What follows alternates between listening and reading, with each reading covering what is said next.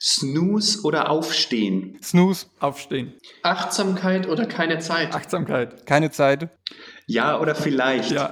Vielleicht. Teilen oder haben? Haben. Haben. Drinnen oder draußen? Draußen. Draußen.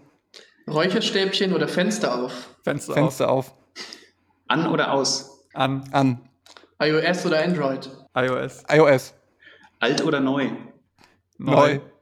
To do or not to do? To do. Not to do. Bio oder regional? Regional. Äh, Bio. Hä? Was ist der Unterschied? So. Eingeschweißte. Biogurke, eingeschweißte Biogurke oder plastikfreie normale Gurke? Eingeschweißte Biogurke oder plastikfreie normale Gurke? Plastikfreie normale Gurke. Okay. Aufschneiden oder wegschmeißen? Aufschneiden. Äh, Waffel oder Becher? Waffel. Hä? Eis. Das habe ich nicht ver... Eis. Waffel? Eis. Ach so, der Waffel, ja. Waffel. Sorry. Waffel. Messi oder Kondo? What is... Hä? Was? Erklär. Messi oder Marie Kondo? Ach so. Äh, Messi. Weiter. Ähm, ein weiter für den Jules. Äh, Messi oder Ronaldo? Es geht um Fußball, oder? Weiter. Weiter. Nach Wenn ihr jetzt Namen? Fußballfragen habt, Nach Namen oder nach Datum? Datum. Datum. Nach Name oder nach Farbe? Farbe. TV oder Netflix? Netflix. Netflix. Luke oder Han? Nochmal, sorry, ich habe es nicht verstanden. Han. Luke oder Han? Han. Han. Solo. Ja. Mit Kopfhörer oder ohne Kopfhörer? Mit Mit PayPal oder Überweisung? PayPal. Überweisen. Wangen im Allgäu oder Berlin? Berlin. Oh, Berlin. Hamburg oder Berlin? Hamburg. Berlin. Wissen oder nicht wissen? Wissen. Wissen, ja. Wissen oder googeln? Googeln. Googeln. Stack Overflow oder Git, GitHub? Stack Und das sind ja Overflow. zwei unterschiedliche Paar Stiefel. Stack Overflow zu, ja, Java oder Python? Python. Python. Ruby oder PHP? PHP. PHP. Processing oder VVVV? VVVV. Weiter. A- Arduino oder Raspi? Arduino. Weiter. Arduino oder Teensy? Teensy. Teensy. Input oder Output? Output. Output. Drucken oder Sägen? Sägen. Drucken. SLA oder FDM? DM. SLA. Lötkolben oder Kappsäge? Lötkolben. Kappsäge. Lötkolben oder Heißklebepistole? Lötkolben. Lötkolben. Blei oder frei? Frei. Frei. Brandblase oder Schnittwunde? Schnittwunde. Brandblase. Tank oder Talk? Weiter. Kunst Talk. oder Technik? Kunst. Technik. Sinus oder Sägezahn? Sägezahn. Sägezahn. Sinus oder Rechteck? Sinus. Sinus, ja. Rechteck oder Quadrat? Rechteck. Quadrat. Form oder Function? Function. Form. Erschaffen oder erleben? Erschaffen. Erleben. Aktion oder Reaktion? Aktion. Aktion. Dekonstruktion oder Konstruktion? Konstruktion. Konstruktion. Frage oder Antwort? Antwort. Frage. Leiten oder lassen? Lassen. Lassen. Trump oder Putin? Weiter. Sehr gut. Das äh, waren auch schon die 50 Fragen.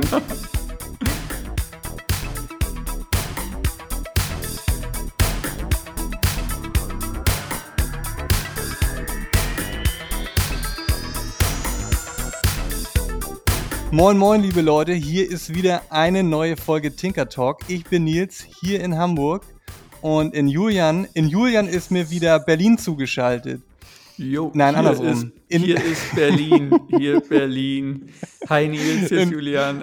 Ich freue mich, äh, dass wir uns wieder zusammengefunden haben und ich freue mich natürlich noch mehr, dass wir heute zwei Gäste aus Ludwigsburg äh, bei uns haben. Von Tinker Tank haben wir den Flo und den Thomas.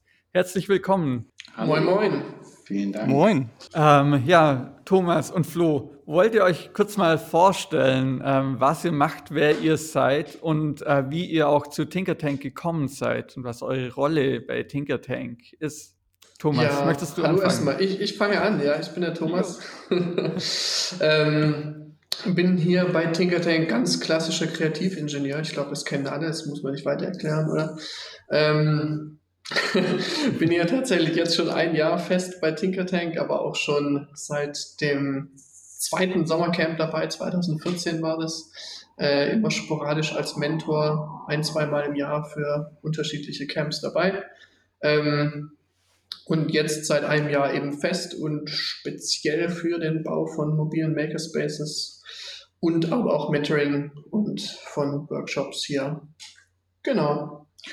Ja, und ich bin der Flo. Ähm, ich mache äh, offiziell die kreative Leitung, äh, weiß aber auch nicht so genau, was das heißt äh, bei, bei Tinkertank. Ähm, äh, ich habe auch mit Thomas zusammen äh, in diesem besagten zweiten Sommercamp 2014 äh, gestartet, als das Projekt noch so halbwegs in den Kinderschuhen steckte und gerade irgendwie eine, eine, eine erste Räumlichkeit bekommen hat im, in Ludwigsburg in einem großen Industrieareal und ähm, komme eigentlich aus dem klassischen, äh, aus der klassischen Filmbranche, genauer gesagt Animation und visuelle Effekte. Das heißt, ich habe ganz viel äh, am Computer gearbeitet und mir hat immer so ein bisschen die, die Abwechslung gefehlt, äh, ähm, auch mal was mit den Händen zu machen. Und so habe ich mich eigentlich immer auf die eine Woche Tinkertank im Jahr gefreut, äh, äh, die dann immer, immer mehr geworden ist. Und äh, siehe da, jetzt ähm, habe ich den Filmjob komplett an den Nagel gehangen und säge und löte nur noch mit Kindern und Jugendlichen und Erwachsenen. Und bei Tinkertank ähm, denke ich mir quasi aus, was, was wir in den Workshops machen, was so die Themen und wie der Ablauf äh, der Workshops ist, welche Workshops wir, wir gerne umsetzen möchten ähm, und versuche so ein bisschen unsere Vision äh, von äh, Bildung, außerschulischer Bildung und Erwachsenenbildung in die Tat umzusetzen. Und äh, Spaß haben ist natürlich ein großes Thema. Äh, sowohl für mich als auch alle, für alle Teilnehmenden unserer Workshops. Ja, cool. Äh, das klingt ja auf jeden Fall schon mal äh, sehr gut und vielen Dank für die Einleitung. Ich möchte an der Stelle direkt nochmal darauf hinweisen, dass wir schon mal jemanden von äh, Tinker Tank hier bei uns hatten. Und zwar ist das in Folge 9 hatten wir die Jasmin Mertikat, die ja, sag ich mal, so den organisatorischen Hut auf hat an der Stelle. Und wen das interessiert von den Hörerinnen und Hörern, gerne einfach die Folge 9 nochmal äh, anhören. Die Kreativwerkstatt Tinker Tank ist sozusagen die, die Grundlagenfolge, kann man jetzt mal sagen. Und äh, ich glaube, jetzt um den Bogen auch zu dem Thema zu, be äh, zu bekommen, denn es soll ja wirklich um Werkstätten gehen, äh, wie werden Werkstätten ausgestattet, glaube ich, macht es vielleicht auch Sinn, unseren äh, lieben Kollegen, den Julian, nochmal kurz vorzustellen. Und äh, magst du vielleicht einfach nochmal sagen, in welcher Funktion du dann äh, tätig bist? Ja, ähm, vielleicht fange ich mal kurz an, welche Funktion ich früher bei Tinkertank hatte. Und das ist dann, auch gut. Genau. Und erzähl dann, was ich heute mache. Ähm, tatsächlich äh, bin ich ja ja, oder war ich beim allerersten Sommercamp bei Tinkertank mit dabei. Ich habe mit Jasmin damals zusammen ähm, diese ganze Werkstatt in dem großen Gewächshaus aufgebaut und auch mit den MentorInnen zusammen natürlich. Ähm, aber ja, eigentlich vom ersten Moment an war ich mit dabei, äh, mit großen Einkaufswägen durch den Baumarkt zu fahren und Werkzeug und Materialien einzukaufen und Werkstätten auszustatten. Und auch die erste richtige Werkstatt, die wir dann in besagtem äh, Industrieareal in Ludwigsburg hatten, äh, habe ich, ja, das kann ich mir zuschreiben, aufgebaut mit Jasmin zusammen. Und ja, ich würde das jetzt einfach mal die Tinker Tank 1.0 Werkstatt nennen. Und vor gut einem Jahr ist Tinker Tank ja da ausgezogen und da war ich ja schon lange nicht mehr da. Das lief dann alles unter der Kappe von Flo und Thomas. Ähm, und hat die neue Tinkertank 2.0 Werkstatt in Ludwigsburg in einem Ladenlokal aufgebaut. Und darüber sprechen wir gleich.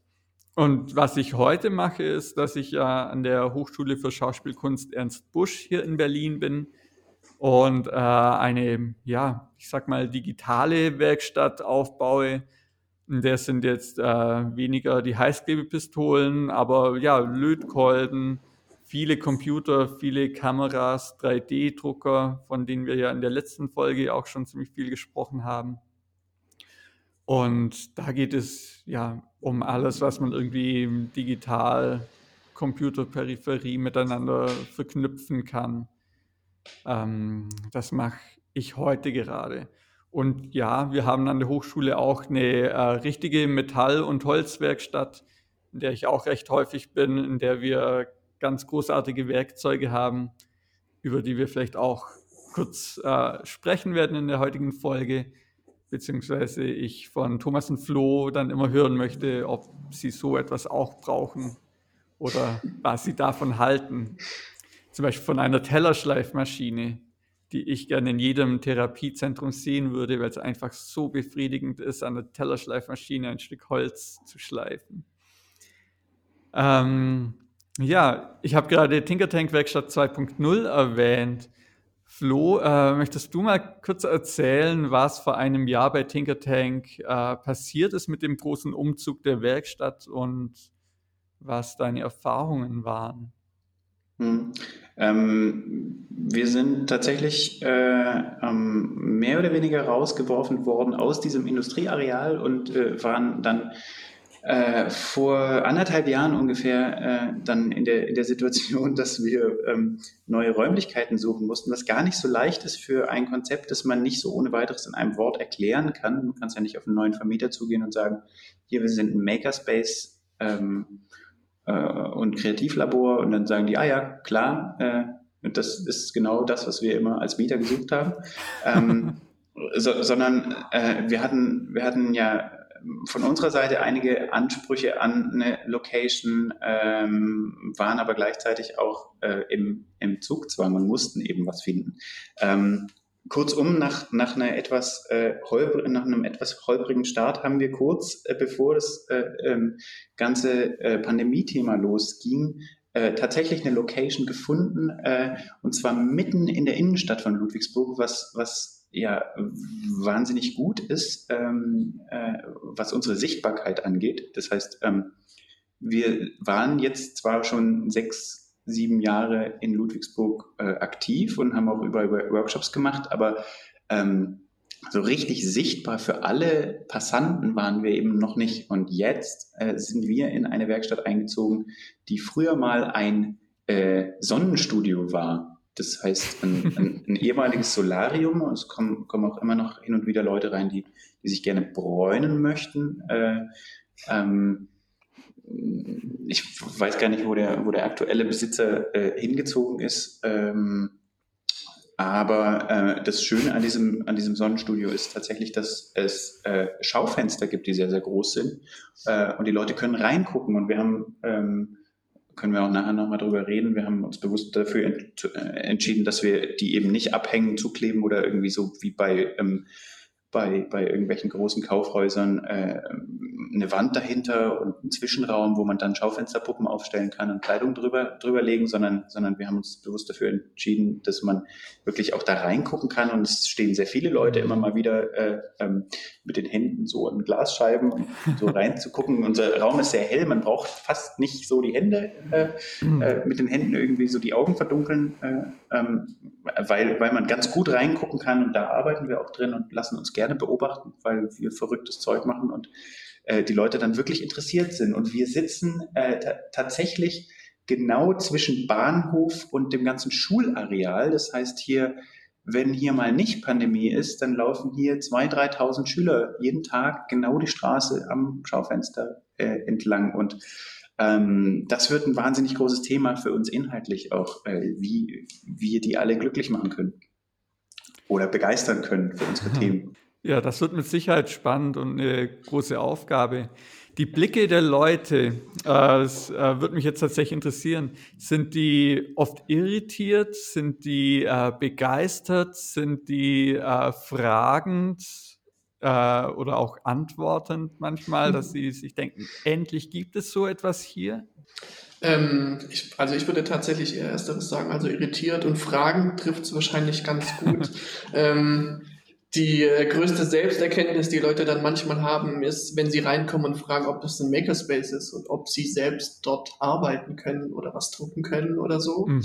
Ähm, was wir so jetzt noch nicht äh, integriert haben bisher, was natürlich, wie Flo gerade meinte, dann eine mögliche Zukunftsperspektive ist, eine Art offene Werkstatt zu werden für Laufkundschaft. Aber ja, tendenziell Fragen, es kommen auch öfters Leute rein und fragen ganz offen, was ist dort drin, was macht ihr? Ähm, andere haben eben, wie gesagt, schon irgendwelche Vorstellungen, die es in der Regel nicht trifft.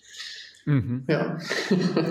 Wir haben auch ganz spannende Nachbarn. Also die, diese, diese Straße, ihr, ihr als Ex-Ludwigsburger kennt, kennt sie ja auch, die, äh, die Karlstraße. Das ist so der, äh, ähm, in, in Polizeikreisen äh, ist das der kriminelle Hotspot von, von Ludwigsburg, wenn es sowas gibt. Äh, ähm, Alle Heißklebepistolen beschlagnahmt. Ja, brutal. äh, jedenfalls haben wir, haben wir hier irgendwie, ein, äh, ich würde das anders äh, bezeichnen und, und äh, Jasmin sicher auch. Äh, ich, ich würde sagen, die Straße hat, äh, die, die lebt einfach und hier ist auch abends noch was los, ähm, im Gegensatz zu, zum Rest von Ludwigsburg. Ähm, wir haben nebenan ganz tolle Nachbarn von, von, von, einem, von einer mobilen Jugendarbeit. Das heißt, hier sind überall Leute, die potenziell sich äh, begeistern lassen und die sich tatsächlich aktiv auch interessieren für das, was wir, was wir machen. Als wir hier eingezogen sind, kamen die von der Jugendarbeit gleich rüber und äh, ähm, ich weiß gar nicht mehr, wie der Spruch war, aber äh, als wir erklärt haben, was wir machen, haben die gesagt, wow, voll geil hier, die Jungs müssen von der Straße weg, die müssen was ordentliches machen. und, äh, und, und äh, das meinte einer der Jungs dazu gesagt. Ja, genau. Äh, das, war, das war auf jeden Fall äh, sehr schön, dass wir hier auch irgendwie offen äh, aufgenommen werden in dieser Straße mhm. und, und auch ähm, äh, Jasmin, die ihr ja auch schon interviewt habt, äh, direkt, ähm, wie sie eben so ist, groß gedacht und geplant hat mit einem, mit einem kleinen Straßenfest, äh, wenn mal wieder das möglich sein wird, dass wir äh, Eröffnung feiern, nicht nur alleine, sondern einfach mit, mit allen unseren Nachbarn zusammen. Wir haben ein Café nebenan, wir haben ein Restaurant äh, gegenüber, wir haben äh, ähm, einfach eine, eine Straße, wo wenn alle Läden offen wären, ziemlich viel los wäre. Das bedeutet, nach Corona könnte es dann sozusagen so mit einem Schlag richtig losgehen. Also, da, dass ihr im Zweifel gar nicht wisst, wie ihr den Ansturm, äh, Ansturm handeln sollt. Ne?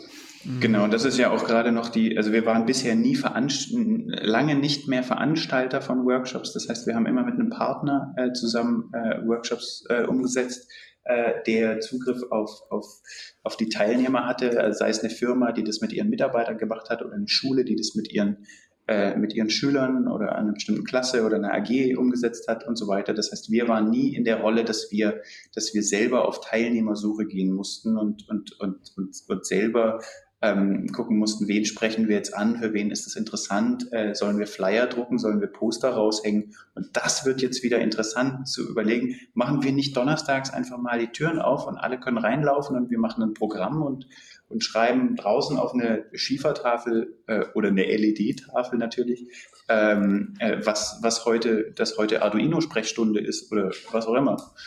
So, dafür müssen wir gewappnet sein demnächst. Aber ähm, spannend war jetzt tatsächlich, dass wir während der ganzen Pandemie auch wirklich äh, eine gewisse Ruhe hatten, diesen Raum erstmal einzurichten und, äh, und einen komplett leeren, schön neu renovierten, Raufasertapeten bestückten, weißen, äh, unbefleckten Raum ohne Patina äh, äh, vorgefunden haben, den wir einfach von Grund auf neu denken konnten. Das ist eine super Überleitung. Also besser hätte man es nicht machen können zum Thema was packe ich denn in so eine leere Werkstatt rein, oder, Julian? Genau, also die Patina war wahrscheinlich nach drei Stunden schon gegeben, wie ich Tinker Tank kenne.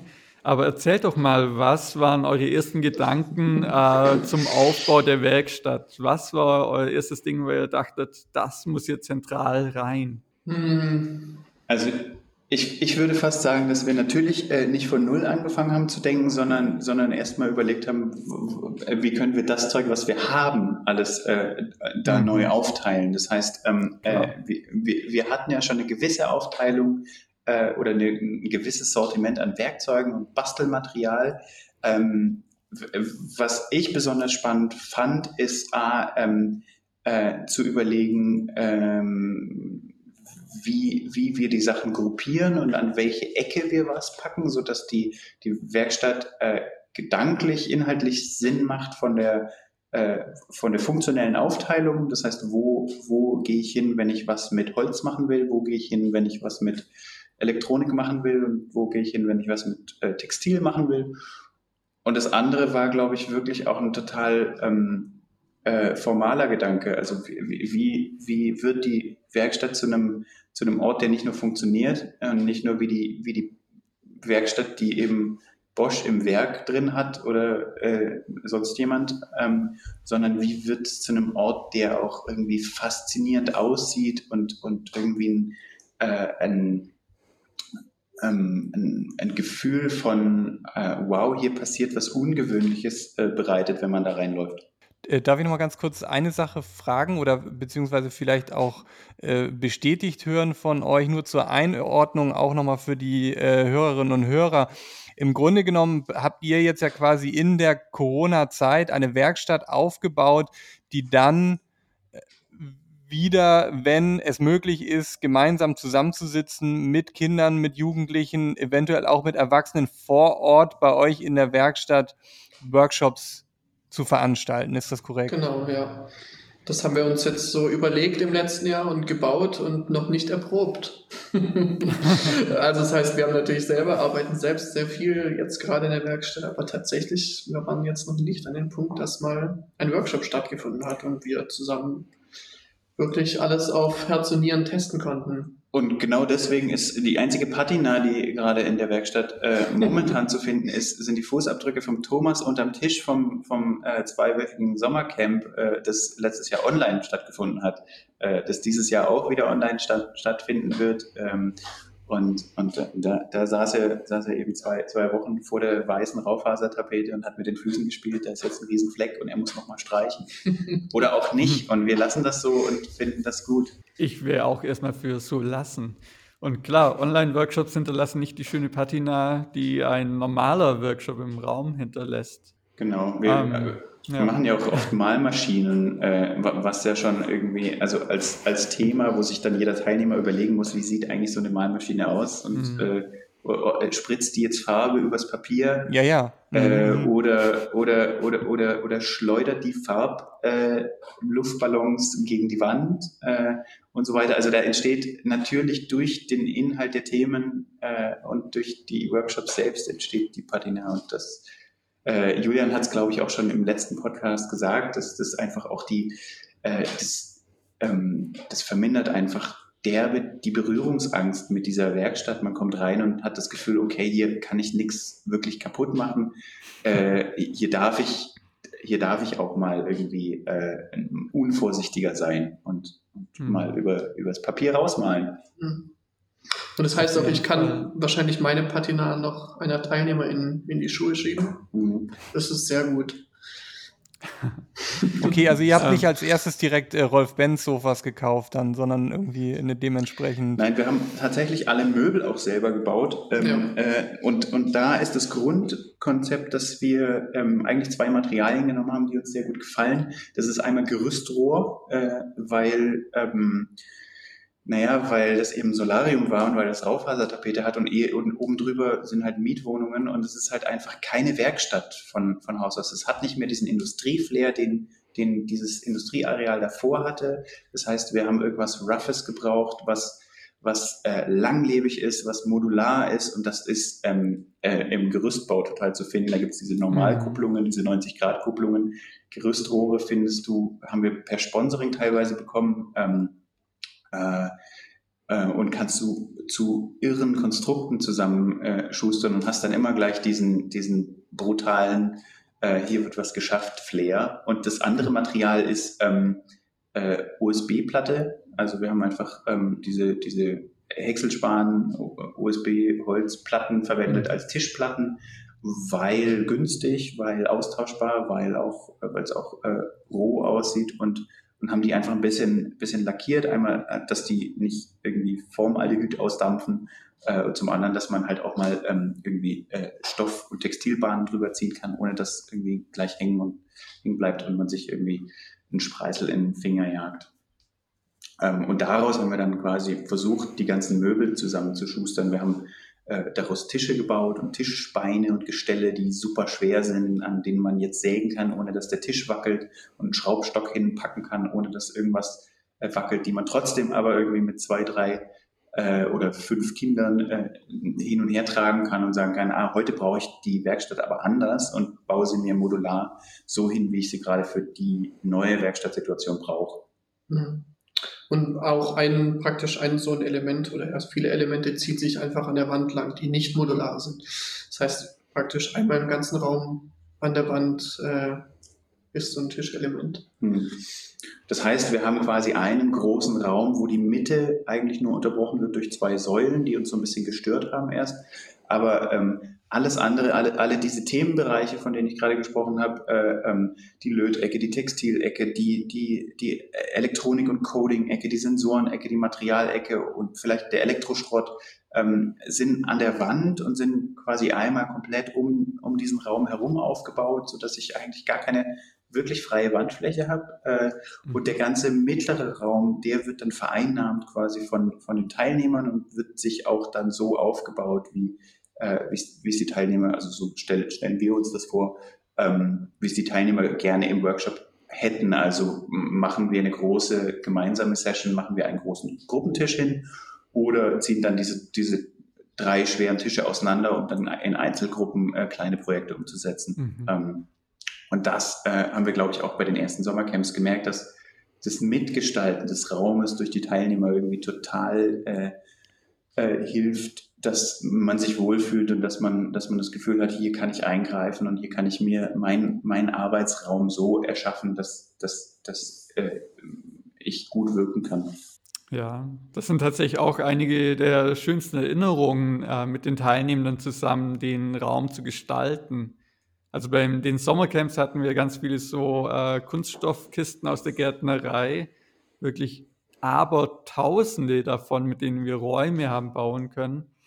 Und ja, auch wie du es gerade beschrieben hast, wirklich die Sachen anpacken und sagen, okay, wenn wir jetzt hier irgendwie den Tisch brauchen, um unsere Höhle zu bauen oder irgendetwas, äh, das Setting für die Installation, die wir bauen, dann äh, ist es einfach wunderbar, wenn man so alle Möglichkeiten hat und man zu keinem Zeitpunkt sagen muss, nee, der Tisch muss da stehen bleiben oder so. Das ist, äh, ja, so macht das Arbeiten Spaß. Genau, ich glaube, ein ganz wichtiger Punkt dabei ist, dass, dass nichts final ist, dass nichts äh, ja. in dieser Werkstatt mhm. gesetzt mhm. ist und wir sagen, okay, das darf nicht verändert werden, sondern ähm, wir haben neben diesen, diesen äh, Möbeln aus, aus Gerüstrohr und USB-Platten haben wir eben auch äh, Kisten, in denen alles drin ist. Und das sind äh, graue Euronorm-Stapelkisten. Julian Junge liebt sie. Äh, das weiß ich, weil er sein Zimmer auch so eingerichtet hat. Ähm, und, und ich habe, äh, ich baue ja sowieso alles ganz, auf die ganz, Basis. Ganz kurz, ja. ganz kurz. Ich habe sogar Nils dazu gebracht, dass er sich einen Stapel von diesen Kisten bestellt. Mega. Und ich ja. trage die in jede Werkstatt. Auch an der Hochschule ist alles voll mit diesen Kisten. Ja, und, und, und all meine Arbeit beruht ja auch irgendwo auf Julians äh, äh, Basis und, und auf der Version 1.0 der Werkstatt und, und, und auch die Faszination für Euro-Norm-Stapelkisten äh, ist, ist völlig abgefärbt auf mich. Ähm, und das hilft uns natürlich in der Werkstatt, das haben wir gemerkt, äh, total zu sagen, nichts ist final, sondern wir können, wir können mit Klebeband, wir können mit, mit einem Kassenbondrucker oder mit einem, mit Etikettenlabels super schnell sagen, das ist jetzt die, die Kiste für unaufgeräumtes Müllmaterial, äh, äh, das, die wir 2022 aufräumen werden und sie dann irgendwo in die Ecke stellen. Und da sind jetzt äh, neu die Heißklebesticks drin und dann kaufen wir aber 50.000 neue Heißklebesticks und brauchen eine größere Kiste und dann kann man das schnell umändern.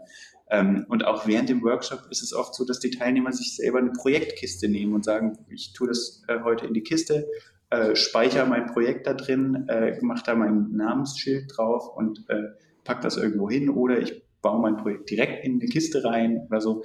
Ähm, also ich, ich äh, finde äh, diese Modularität einfach einen ganz, ganz wichtigen Gedanken von der Werkstatt, dass nichts irgendwie so ist, dass man es nicht verändern kann.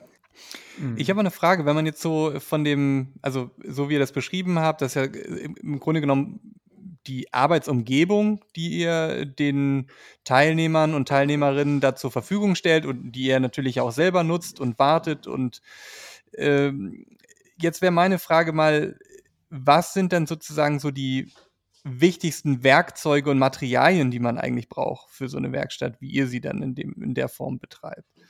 Also gibt es da auch irgendwie Dinge, die man jetzt mal, ich muss jetzt nicht irgendwie komplett einmal durchs Inventar gehen, aber so was ist jetzt so wirklich, was brauchst du, wenn du solche Art von Workshops machen willst? Ich finde es ganz schwierig runterzubrechen auf Materialien oder Werkzeuge, die essentiell sind.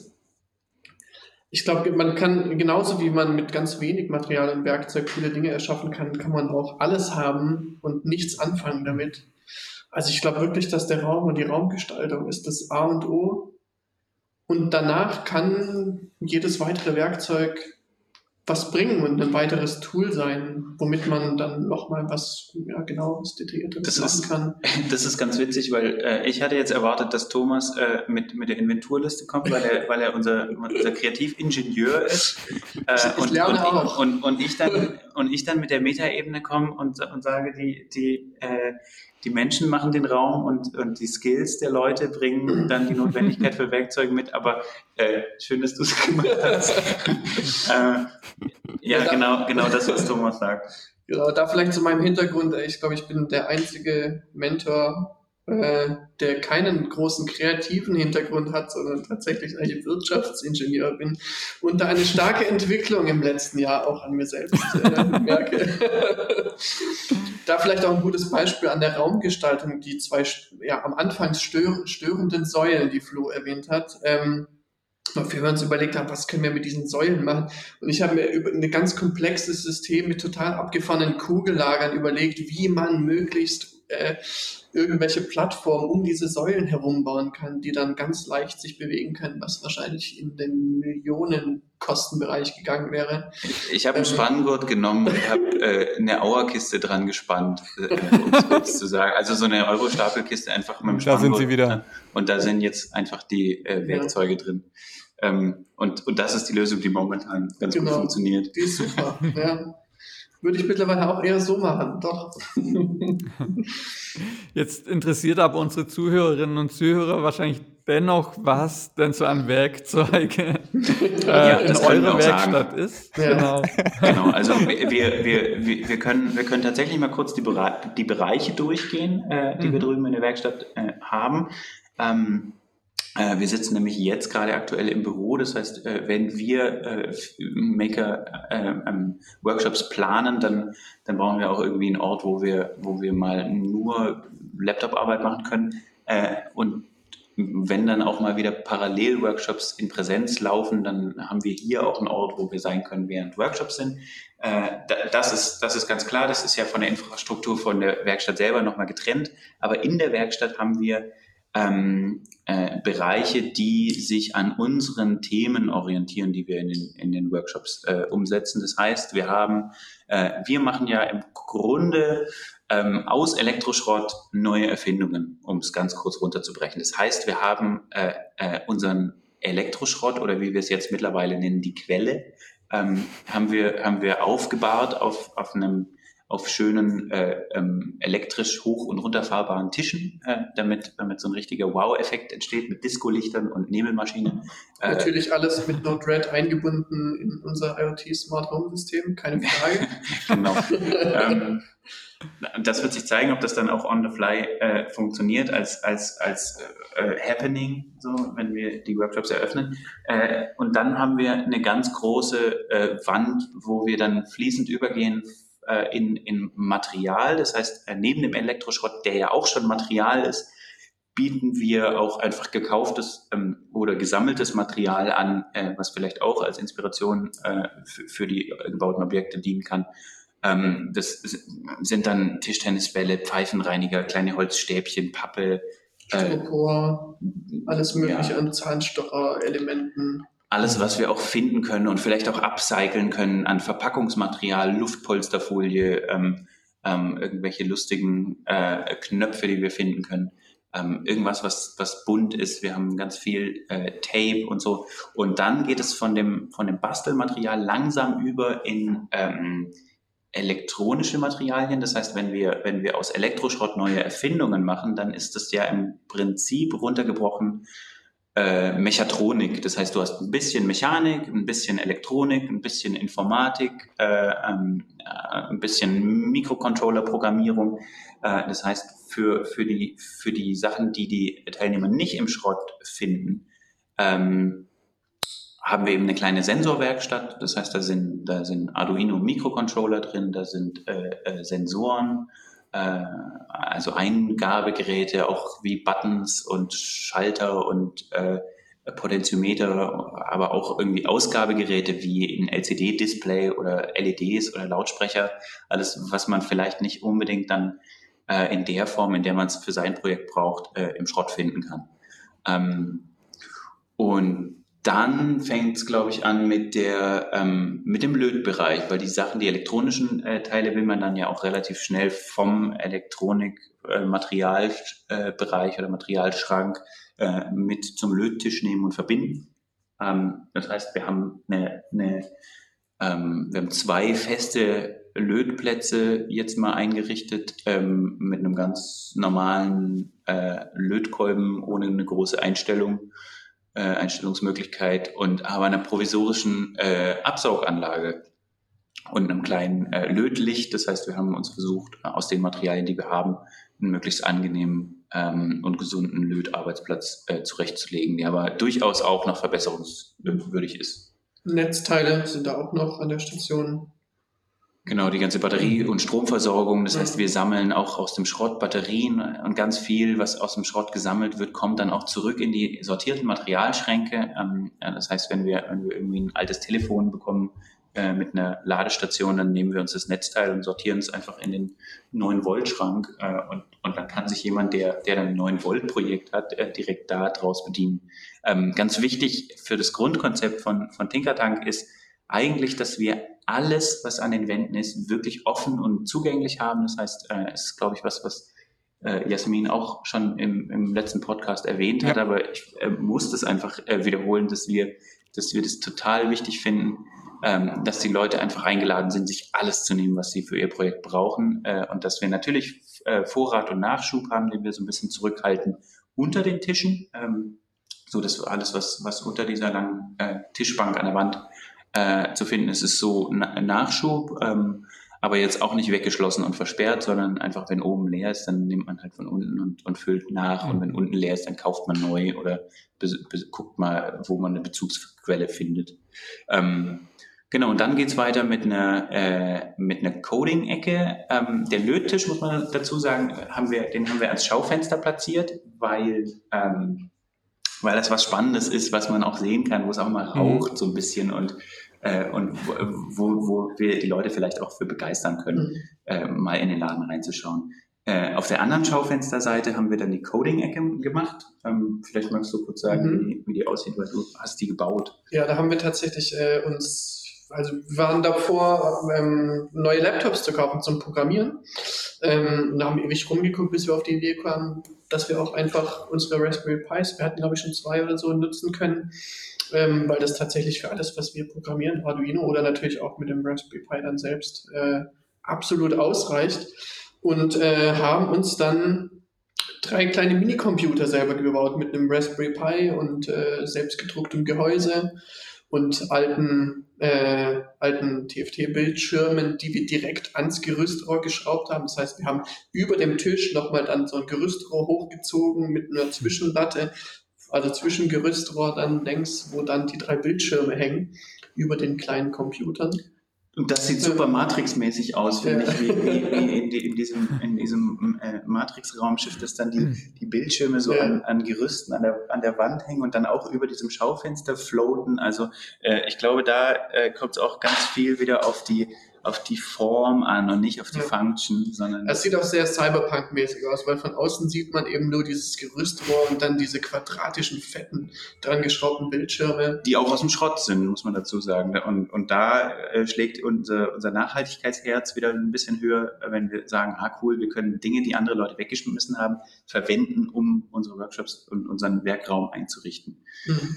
Da muss ich jetzt mal direkt einhaken. Und zwar, äh, das klingt erstmal mega cool, äh, dass ihr sozusagen auch eure äh, eigenen Computer baut, sage ich jetzt mal, die eben auch dem, dem Zwecke angepasst sind. Macht ihr denn auch sowas wie, dass ihr eure ich sag mal, Werkzeuge im weiteren Sinne auch veröffentlicht, anderen zugänglich macht?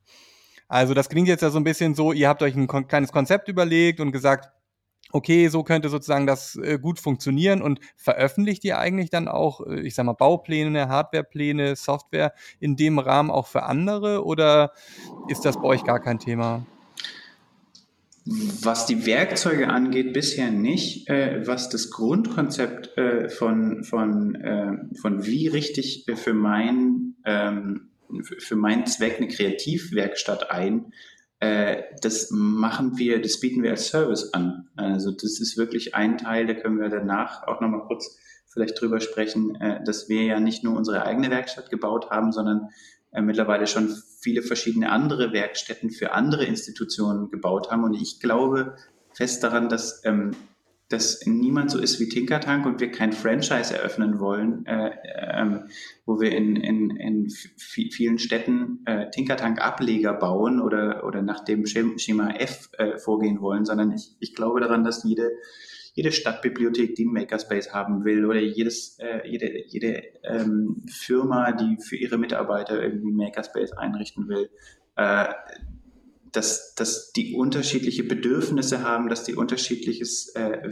Werkstattkonzept haben, dass die unterschiedliche Begebenheiten haben, äh, einen Grundraum oder, äh, oder Skills oder Themen, die sie bespielen wollen. Und dafür entwickeln wir gemeinsam mit den Partnern und äh, Kunden zusammen äh, solche Werkstattkonzepte. Natürlich beruht das alles auf, auf, auf unseren Erfahrungen, auf, auf dem, was wir innerhalb von der Werkstatt äh, bei uns basteln. Und, ähm, und auch da drängen wir natürlich immer dazu, dass die Sachen selber gemacht sein sollen. Ähm, aber alles das, was wir, was, was wir erfunden haben, ist ähm, ist ja jetzt sehr, sehr speziell auf unseren Raum zugeschneidert und, und erstmal nicht generisch gedacht. Also die Sachen, die wir, die wir gebaut haben, äh, ähm, die, die, diese, diese kleinen Raspberry Pi Computer, wir hatten eben äh, so, so kleine IKEA Holzkästchen äh, noch übrig. Also ist das das Gehäuse gewesen. Und da die oben offen sind, haben wir einen Deckel aus dem 3D-Drucker gedruckt und äh, haben einfach die Materialien genommen, die da waren, das jetzt als Bauanleitung zu veröffentlichen für andere Leute, die sich diese Materialien erst besorgen müssten, äh, fände ich kontraproduktiv. Lieber lernen wir den, den Spirit, dass man guckt, was hat man eigentlich da, was sind eigentlich meine Skills, was sind eigentlich meine Werkzeuge und was habe ich so rumliegen und wie kann ich daraus was bauen, was mir hilft. Das klingt auf jeden Fall cool. Ich meine, hätte ja sein können auch, dass ihr das äh, vielleicht auch irgendwie ein, ein, eine Webseite habt, wo ihr zumindest sowas auch äh, auf eine Art dokumentiert, sodass auch Leute mh, hm, ja einen Eindruck bekommen, was wird dann alles selber gemacht zum Beispiel. Mhm. Also das muss ja jetzt auch nicht eine ganz konkrete äh, Bauanleitung sein im Sinne jetzt von äh, jetzt hier kauft ihr Nagel 1 und Schraube 2 und dann baut das zusammen so. Äh, dahin zielte das eigentlich eher so ein bisschen. Aber es klingt auf jeden Fall super spannend. Und ähm, ja, gibt es eigentlich, das, das wäre nochmal so meine Frage, gibt es eigentlich auch Geräte bei euch, wo man so ein bisschen äh, mehr Vorsicht walten lassen muss? Also, dass, ja. äh, wenn jetzt zum Beispiel Workshops mit Kindern stattfinden, dass das äh, dann doch eher, ja, sag mal, eher kritische, kritisches ähm, ja, die gibt es. Ja, Gebiete sind, sag ich mal so. Ja, ja, die gibt es auf jeden Fall. Vielleicht noch kurz weiter, um den Raum oben abzuschließen, ja. mit den eher nicht gefährlicheren Werkzeugen. Ähm, direkt im Anschluss an der, von der Programmierstation haben wir dann noch unsere zwei sind mittlerweile 3D-Drucker. Das hat ja, glaube ich, Jasmin schon erwähnt, dass wir die auch erst letztes Jahr uns angeschafft haben. Auch erstmal nur zum Zweck wirklich für uns selbst, um die Werkstatt selbst zu erweitern damit weil es dann doch ein Prozess mhm. ist, der für uns in den Workshop im, beim Rapid Prototyping mit den TeilnehmerInnen dann doch zu lange dauert, außer man hätte jetzt nur vier Teilnehmer. Plus, dass wenn so ein Ding im Schaufenster läuft, ist es auch äh, ja, ein Eyecatcher. Muss man immer gut. Leider, leider gestehen, auch wenn ich kein ja. großer Showdrucken. Ja, voll. Und ich bin kein großer Fan von diesen Dingern, äh, schon gar nicht im Workshop-Prozess, der, der bei uns ja sehr schnell und agil ist und, und, und agil ja jetzt nicht unbedingt das ist, was 3D-Drucker sind. Ähm, ja. Aber finde ich jetzt auch angemessen, dass du jetzt sagst, dass das äh, dass du kein großer Fan bist. Man muss dazu sagen, sie liefen durch jetzt, seitdem wir sie haben. Ja, für, für den, für den Workshop-Prozess. Ja, so, ja, Also, ja, für den Workshop-Prozess, ähm, auf jeden Fall. Ja. Ich Das sehe ich finde, Ja, puh, sonst es- hätten wir an dieser Stelle auch abbrechen müssen, Ja, leider. genau. Ja. Ich finde es super cool, dass die, dass die Dinger da sind und wir haben schon wahnsinnig viel damit gedruckt. Aber äh, genau, letzte Ecke, äh, die, äh, die, die, die, wir, die wir noch äh, erklären wollen, bevor wir in den Keller gehen, wo die gefährlichen Sachen sind. Ähm, Oh. ja. Die letzte Ecke, ja. äh, ja, ist unsere Stoffecke. Also für Wearables mit Nähmaschinen, die leider jetzt aktuell kaputt sind, beide. Und wir auch dabei sind, gerade mal uns zu informieren, zu schauen, wo wir neu herbekommen, vielleicht auch mit dem Sponsoring, falls jemand zuhört. genau, das ist ganz wichtig, da brauchen wir neue.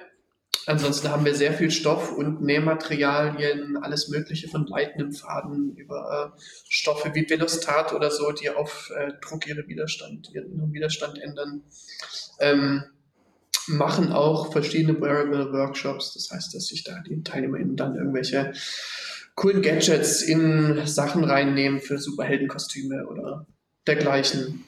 Und das ist auch wieder ein, ein Thema, also das ist, äh, das ist bei uns eben ein Workshop-Thema ist, eben Smart Textiles oder Wearable Electronics oder Superheldenkostüme, wenn es um die Kinder geht, äh, um es ein bisschen catchier zu machen, ähm, kommt daher, dass wir eine wunderbare Mentorin haben, die, die, die Eva, die ähm, sich äh, hauptberuflich eigentlich mit, mit diesen Themen auseinandersetzt und wir gemerkt haben, dass sie, äh, dass sie unglaubliche Workshops dazu geben kann. Äh, und aus diesem äh, Thema heraus kam erst auch die, der Bedarf, ähm, solche Anschaffungen zu machen, mal irgendwie so eine Nietenpresse äh, anzuschaffen, wo man irgendwie äh, Nieten in Kleidung drücken kann, äh, die dann leitend sind oder auch einfach nicht. Ähm, aber das, das meinte Thomas äh, vorhin, äh, wenn, wenn er sagt, äh, das kann alles und nichts sein. Äh, das kommt halt ganz darauf an, was man in dieser Werkstatt Mhm. machen will.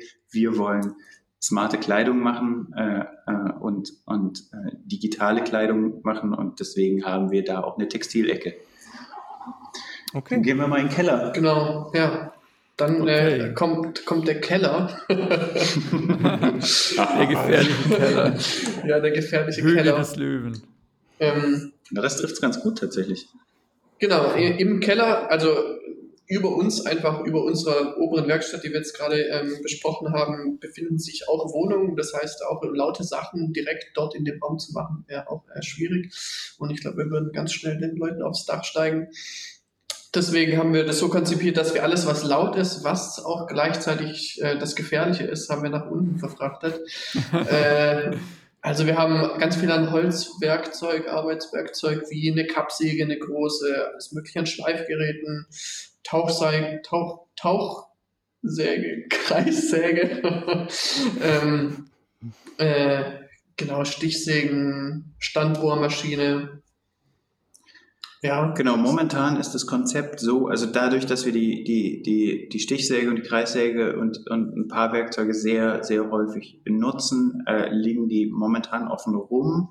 Äh, aber unser Werkstatt äh, oder, unser Workshop-Konzept ist meistens so, dass wir, ähm, dass wir jeden auch an alle Elektrowerkzeuge grundsätzlich ranlassen, wenn wir Vertrauen dazu haben und Vertrauen dazu aufgebaut haben zu, zu den TeilnehmerInnen ähm, die, die dann irgendwas äh, sägen, bohren oder sonst was möchten. Das heißt, es gibt eine, ähm, eine ganz kleine, entweder eine persönliche Einführung oder einmal ein Wort für alle, äh, ähm, ein, ein, ein Wort der Vorsicht. Und ähm, meistens handhaben wir es so, dass egal ob Kinder oder Erwachsene, es muss zumindest äh, ein Mentor dabei sein und ein Auge drauf äh, werfen, während äh, ein Elektrowerkzeug benutzt wird und Dabei ist der Akkuschrauber ausgenommen. Also die, das ist was, das traue ich wirklich fast jedem in, unserem, in unseren Workshops zu. Wir starten so ab 10, 12 Jahre. Äh, da, da können die das und, und da kann man sich auch nicht so schwer verletzen. Und, und wenn, dann gehört es dazu. Ähm, aber wenn man vor der Standbohrmaschine sagt und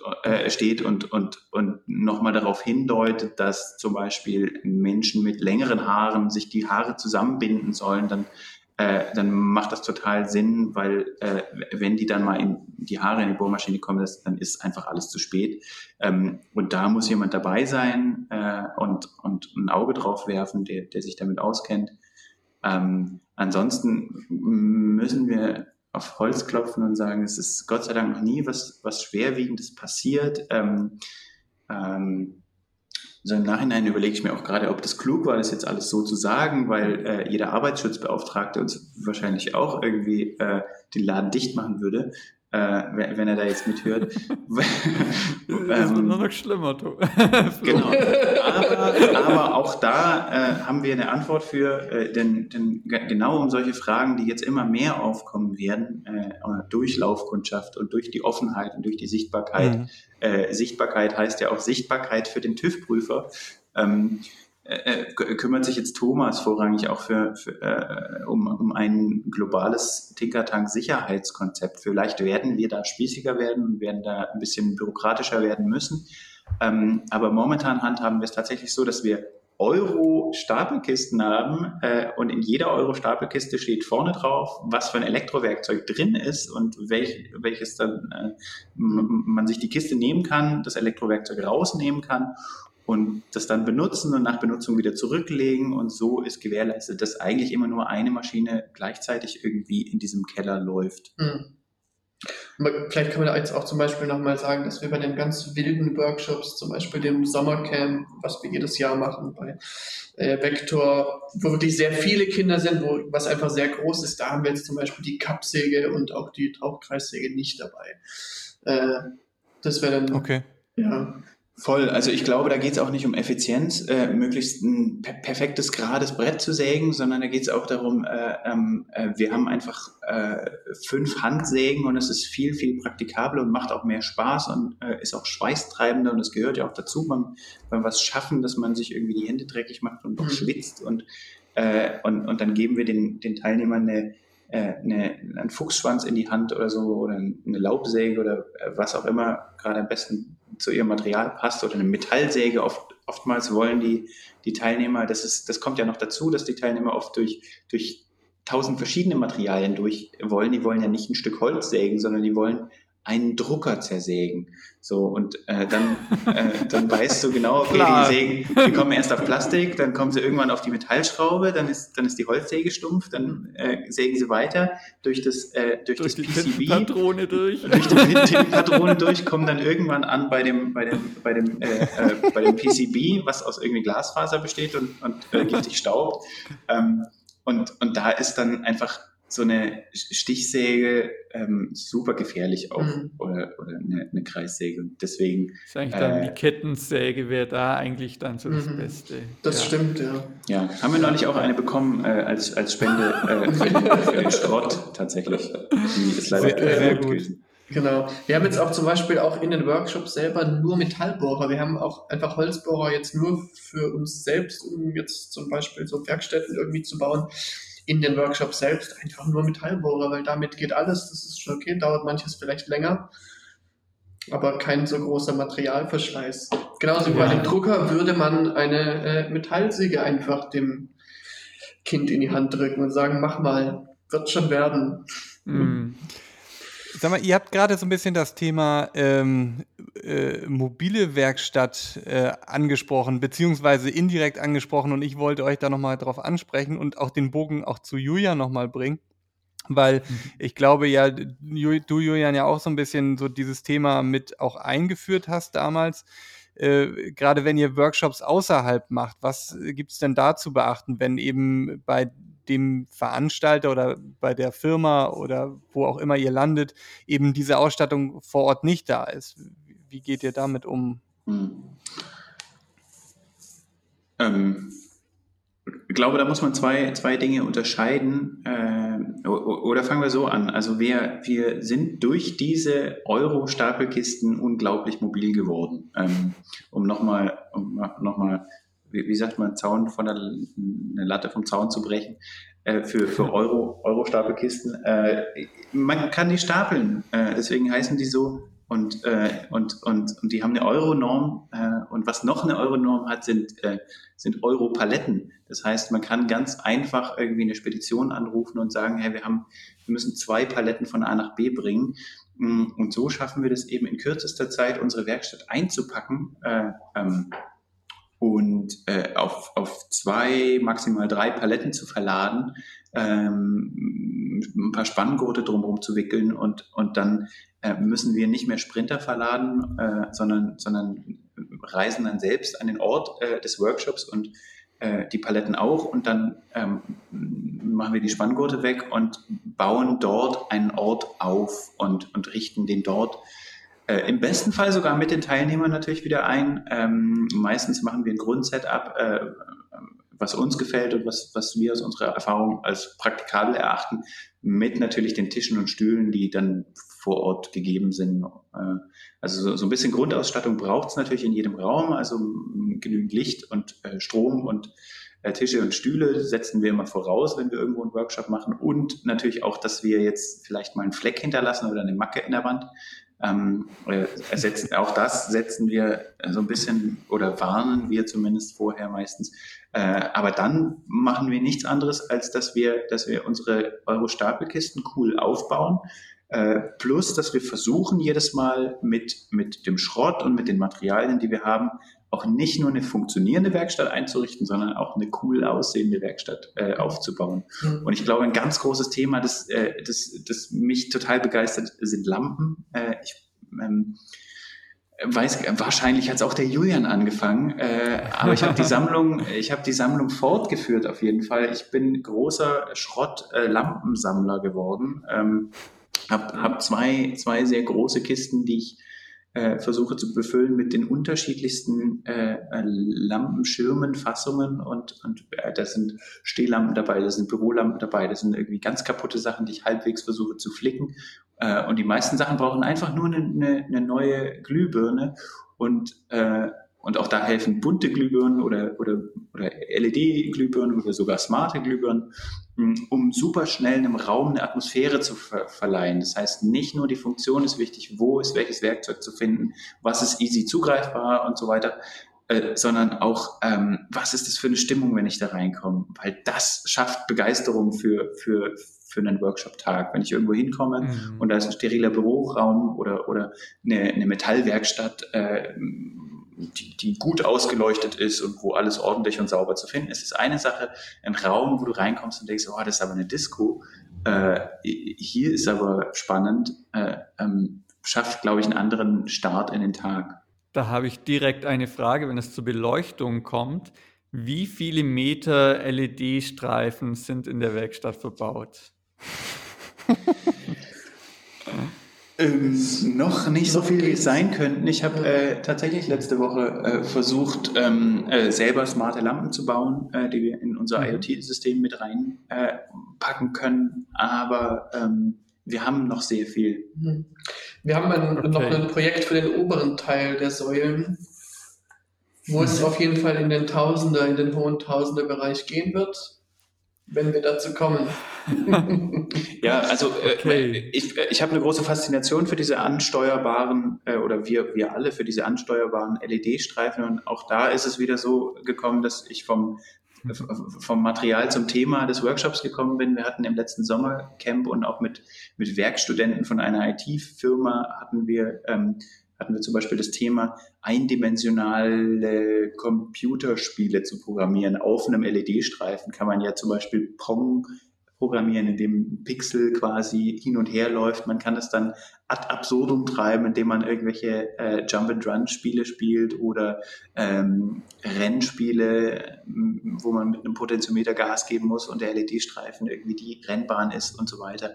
Ähm, da, haben wir, da haben wir viel rumexperimentiert und, und nach dem großen Vorbild des Line Wobblers, äh, den es mhm. ja schon als, als Projekt gibt, falls ihr das kennt, müsst, müsst, wenn nicht, dann müsst ihr es unbedingt mal googeln. Das ist der eindimensionale ähm, äh, ja. Dungeon Crawler, äh, äh, der vor ein paar Jahren äh, ähm, veröffentlicht wurde. Ähm, genau, und das äh, hat uns eben zu einem, zu einem äh, Workshop-Thema gebracht und dazu, dass wir uns einfach auch mit viel mit adressierbaren LED-Streifen befassen. Ähm, und das auch im, im Werkzeugrepertoire haben. Wir haben jetzt dafür extra zum Beispiel dann auch eine Krimpzange äh, besorgt, wo wir uns, äh, weil wir die Dinge abschneiden und, und äh, für Online-Workshops verschicken, dass wir nicht immer wieder Anschlüsse löten müssen. Ähm, weiß ich jetzt nicht, ob das gut funktionieren wird.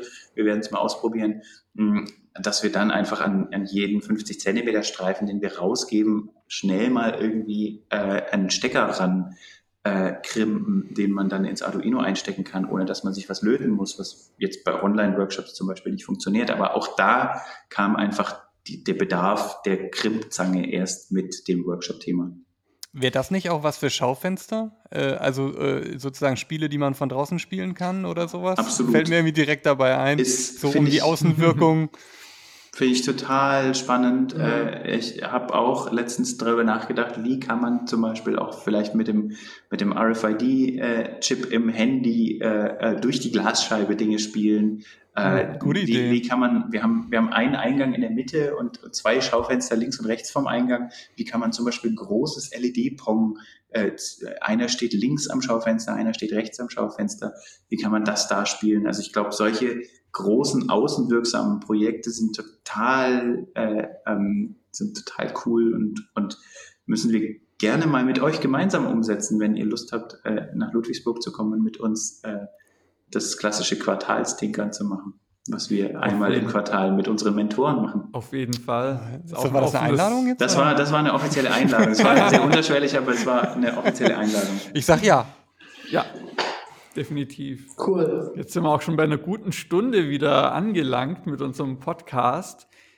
Ich würde sagen, also ein Thema, das mich noch interessiert, ist, dass ihr zum Beispiel auch für das Fraunhofer-Institut eine mobile Werkstatt gebaut habt. Ähm, Thomas, da warst du, glaube ich, federführend. Ähm, dürft ihr darüber reden oder Fraunhofer-Institut, ist das geheim, was ihr da gemacht habt? Wissen wir das? Äh, das wissen wir nicht, deswegen dürfen wir es. Okay, das ist eine sehr gesunde Einstellung. Wollt ihr mal ganz kurz erzählen, was ihr da gemacht habt für das äh, Institut? und was da für diese mobile Werkstatt, für den mobilen Makerspace ähm, die Idee war. Ähm, ja, vielleicht da, da, zum Hintergrund, dass äh, Fraunhofer kam vor ein paar Jahren, da war ich jetzt noch nicht dabei, kam auf uns zu ähm, und hat gefragt, ob wir mit denen zusammen Workshops umsetzen in Kommunen, äh, wo es darum geht, verschiedene ähm, äh, Teilnehmer zu finden in einer kleinen Kommune, die Lust darauf haben, die Digitalisierung in der Kommune irgendwie voranzubringen und selbst zu lernen, was ist Digitalisierung überhaupt, äh, wie können wir das für unsere Probleme oder zur Weiterentwicklung anwenden.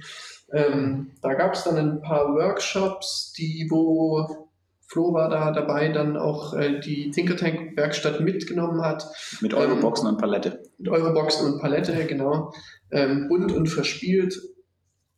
Äh, wo das Fraunhofer dann auch angefragt hat, ob man sowas auch machen kann, einfach, ob wir sowas bauen können, aber halt ein bisschen, ja, mit einem bisschen professionelleren Touch, kann man sagen. Erwachsener. Erwachsener. Erwachsener trifft es, glaube ich, ganz gut. Und genau. edler. Und cleaner, also, ihr habt, edler. Ihr habt erstmal Nein gesagt. Mit, mit weniger Patina sozusagen. Ja. okay. Genau, und das und auch dann nochmal anwendungsgenauer auf die Art der Workshops angepasst. Ähm, da haben wir dann mehrere Module dann erstellt, äh, wie zum Beispiel einen digitalen Whiteboard-Tisch, wo einfach dann ein Nachfeldbeamer auf den Tisch. Also wir haben alles aus, muss man dazu sagen, alles mit äh, äh, wie nennt sich's? Flightcase. Flightcase, aus Flightcase-Systemen gebaut. Mhm. Und alles so modular, dass man verschiedene Teile zusammenstecken kann. Schon auch, dass in den Boxen dann das ganze Material ist, wie auch bei unserer Werkstatt, was man dann rausholen kann. Aber solche Spielereien wie eben, dass man zwei Module zusammenschrauben konnte, noch einen Beamer einhängen und das dann, ja, so kann man zum Beispiel Stadtplan projizieren und auch dann mit einem so einem Whiteboard-Stift dann noch dazu draufmalen. Mhm. Oder auch Kisten, die aufklappbar sind, wo dann Bildschirme schon integriert sind in den Deckel.